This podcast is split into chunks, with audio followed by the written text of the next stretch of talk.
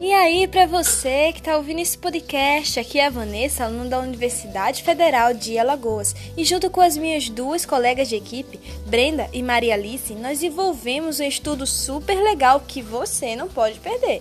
Então fica aí ligadinho, que hoje nós vamos falar sobre educação e as suas diversidades em tempos de pandemia.